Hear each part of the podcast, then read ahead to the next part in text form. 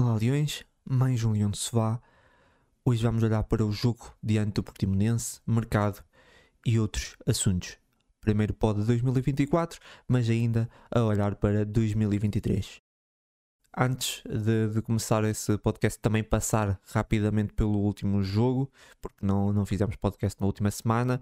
Um, jogo da fase de grupos da Taça Liga. O Sporting fechou e garantiu mais uma passagem à final fora. Como treinador, o Amorim esteve sempre na, na final, só perdeu a época, na época passada. Foi um jogo onde o Sporting entrou com muita seriedade. Depois, com a criatividade do Daniel Bragança, o Sporting consegue marcar dois golos. Foi baixando de ritmo, o que é normal, uh, e sofre ali nesse, naquele momento mais baixo. Um, ainda assim, o Sporting criou bastante, com, com mais eficácia, poderia ter saído com mais golos. E por outro lado, o Tondela não conseguiu criar quase nada, mas aproveitou essa queda de, de concentração do Sporting. Bom jogo do Daniel Bragança, marcou e assistiu. E ainda, claro, mencionar o Luís Neto que atingiu os 100 jogos pelo Sporting. Já disse várias vezes, o Neto pode não ser um jogador incrível dentro de campo, mas é uma peça-chave numa equipa que, que, quer ganhar títulos pela sua postura, compromisso. É um exemplo. Ainda sobre a Taça da Liga, a meia final e final da Taça da Liga vai ser jogada dia 23 e 27 de janeiro.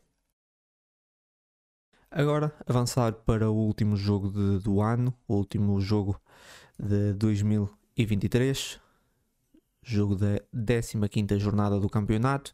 Sporting a defrontar o Portimonense, que já não ganha há mais de um mês, ocupa o 15 lugar da tabela é a segunda pior defesa, mas marca em todos os jogos na sua casa. Esse jogo não foi exceção. Já o Sporting marcou em todos os jogos do campeonato. O Sporting com duas baixas por castigo, Gonçalo Inácio e Morten Ullmann, e ainda a lesão de Sebastián Coates. Entrou Luís Neto para a defesa e Pedro Gonçalves para o meio campo. Aqui eu acho que, pelo menos eu esperava Eduardo Quaresma para ter uma continuidade, acho que faria mais sentido, uh, ainda que tenha jogado toda a segunda parte. Agora falando do jogo, o Portimonense não surpreendeu. Uh, Paulo Sérgio nesses jogos normalmente opta por colocar muitos homens na defesa e foi o que fez. Um, o Sporting com muita bola, um, mas pouco, pouco espaço. Uh, entrava dentro da área com alguma atrapalhação, acabava por não finalizar, ou a finalização uh, saía sem perigo, uh, ia fal iam faltando ideias, uh, tudo muito previsível. O Sporting recorreu de forma exagerada ao cruzamento, foram 44 no total, mas só 9 é que chegaram ao destino. Foi o recorde na época de cruzamentos. Muitos ataques também pelo, pelo corredor esquerdo. Aliás, os dois golos nascem desse lado. Um, Sporting a ganhar muitos cantos, também foram 12, que também foi o máximo ah, de, de cantos né, num jogo do Sporting essa época. E depois também só me lembro de, de um ter levado a algum perigo, um, por isso o Sporting teve muitos cantos, muitas bolas paradas, mas não conseguiu, não conseguiu fazer nada, nem de bola corrida, nem de bola parada, estava a conseguir levar perigo e na primeira parte o Sporting acaba por nem conseguir enquadrar um único remate. Uh, o primeiro golo depois nasce de uma, uma bola uh, colocada pelo Pote, uma ótima colocação do Pote e, e o, o, monstro do costume a marcar, porque de outra forma uh, o golo não, não iria aparecer. Defensivamente o Sporting também nunca pareceu muito seguro, algumas perdas de bola. Uh, mais negativo foi na altura em que o Sporting estava na frente do marcador e depois perdia a bola e ficava ali em situação de perigo. Uh, o Portimonense também, quando se aproximava, dava a sensação que conseguia criar perigo com alguma facilidade. Uh, e depois conseguem empatar na sequência de livre, falhas de marcação, mas é um golo que eu não tenho muito a apontar, pelo menos apenas a debilidade das bolas paradas defensivas e ofensivas dessa época. O treinador de bolas paradas é o mesmo, mas as coisas parece que desandaram. Depois o Paulinho, que nesse jogo perdeu boas oportunidades, uh, uma muito fácil no final do jogo, podia ter matado, mas marca a mais difícil de calcanhar para dar a vitória.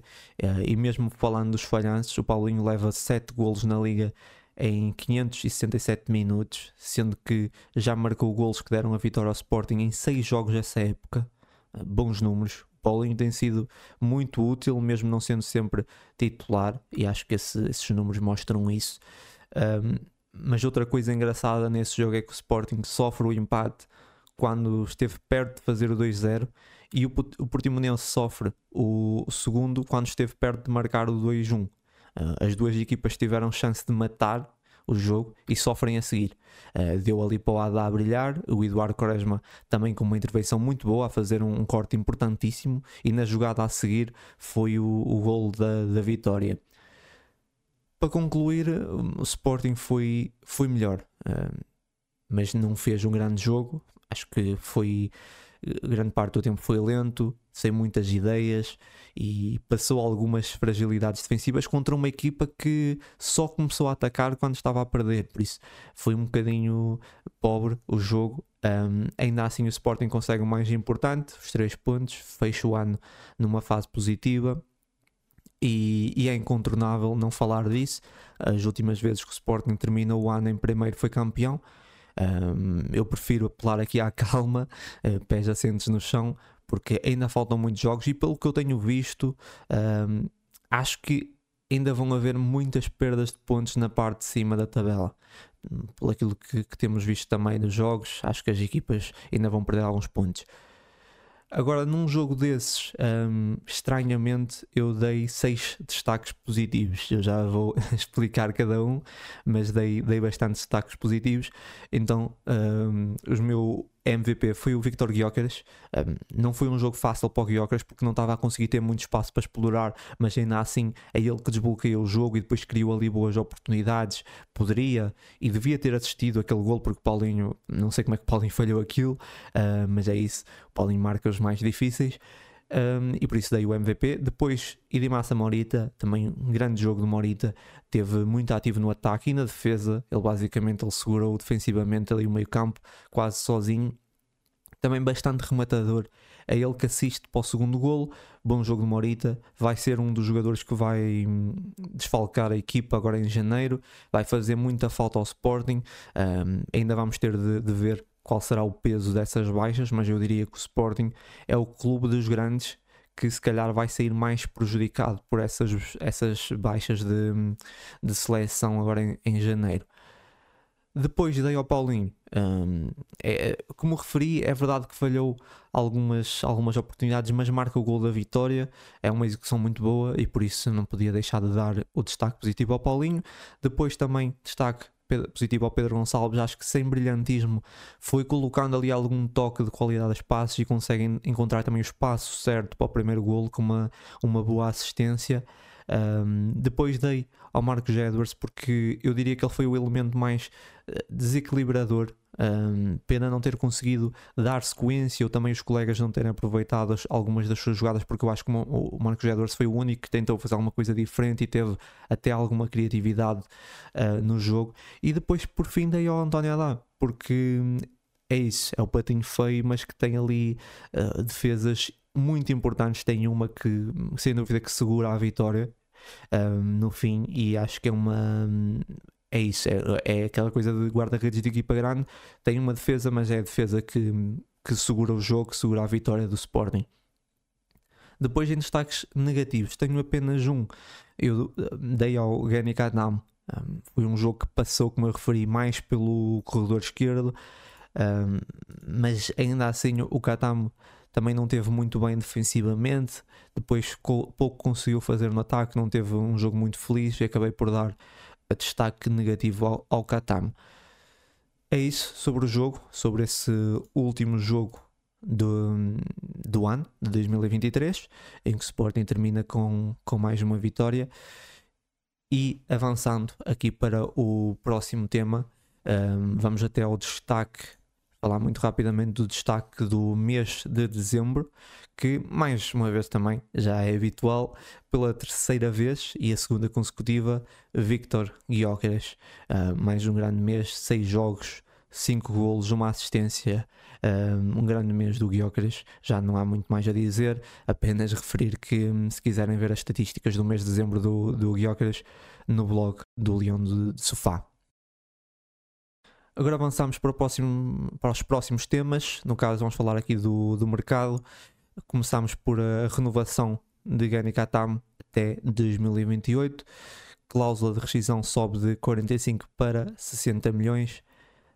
É uma renovação justa, um jogador que hum, soube esperar pela sua oportunidade, sempre muito esforçado e essa época tem aproveitado para se mostrar a jogar na ala.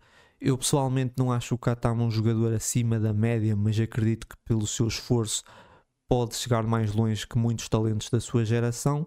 Uh, espero que continue a evoluir e a surpreender-me e a ajudar, claro, o Sporting nessa época. Ele que também, em princípio, acho que vai ser um, uns, um dos jogadores que, que vai estar agora fora e também certeza que será uma, uma baixa significativa para o Sporting, porque até tem jogado bastante. Depois, próximo tema de mercado é uma contratação, a primeira contratação no mercado de inverno. Rafael da Silva Pontelo, defesa central de 20 anos, vai fazer 21 já esse mês de janeiro. O brasileiro com nacionalidade italiana chega ao Sporting por um valor a rondar os 70 mil euros, por 90% do passe, é um, e um contrato até 2028.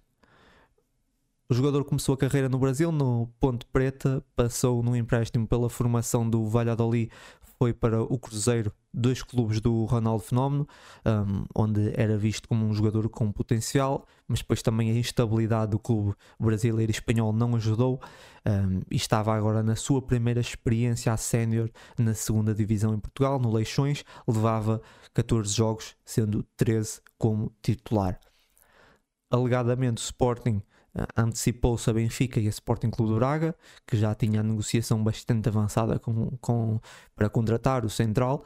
Uh, nesse negócio, o Sporting acho que mostrou também bastante perspicácia, acima de tudo, por detectar um jogador num clube que nem estava a dar muito nas vistas. O Leixões ocupa os últimos lugares da tabela. E, e, e, o Sporting volta a mostrar que também está atento a talentos da segunda liga, como foi o caso do Diamante. Um, na altura ainda com, também com poucos jogos como sénior. Um, é um negócio de baixo risco, pelos valores envolvidos, é uma posição necessária no momento. Fica a dúvida se o Rafael conseguirá ter uma afirmação tão rápida como o Diamante ou será para médio ou longo prazo. Um, e falando mais sobre o jogador, eu não consegui ver muita coisa, por isso também estou um bocadinho às escuras. Mas vem com, com experiência a jogar com três centrais, sai bem com bola, é canhoto, joga mais do lado esquerdo. Uh, pelo aquilo que eu vi, foi muito pouco. Parece ser uma espécie de Mateus Reis que pode jogar ali a central, mas com, com bastante projeção. Um, também tem, lá está, com bastante envolvimento ofensivo. E também um dado interessante é que o Rafael vai ser dos mais altos da equipa. Tenho 1,91m. Um, acho que, só fica atrás do Coates, se não estou em erro.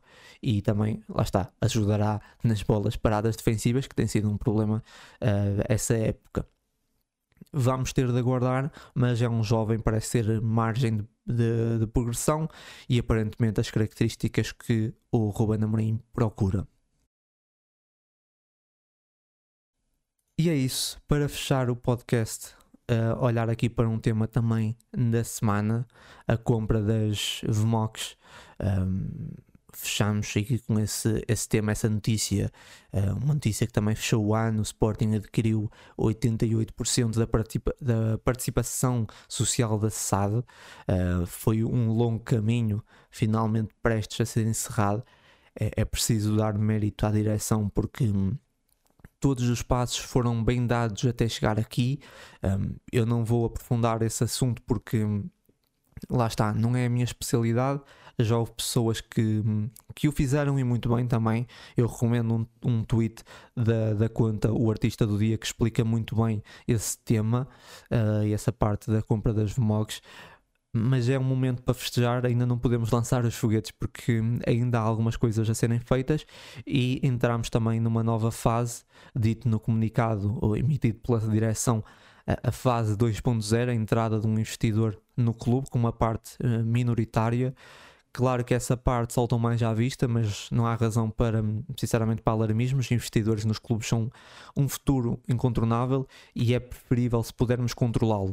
Uh, essa decisão ainda terá de passar pelos sócios, mas é algo que eu vejo com, com bons olhos. E é isso. Fechamos aqui esse podcast. uh, primeiro podcast 2024, mas como, como referi ainda aqui de, um, olhar para o final de, de 2023, esperemos que, que 2024 seja melhor para o Sporting. E é, é isso Leões, até ao próximo jogo.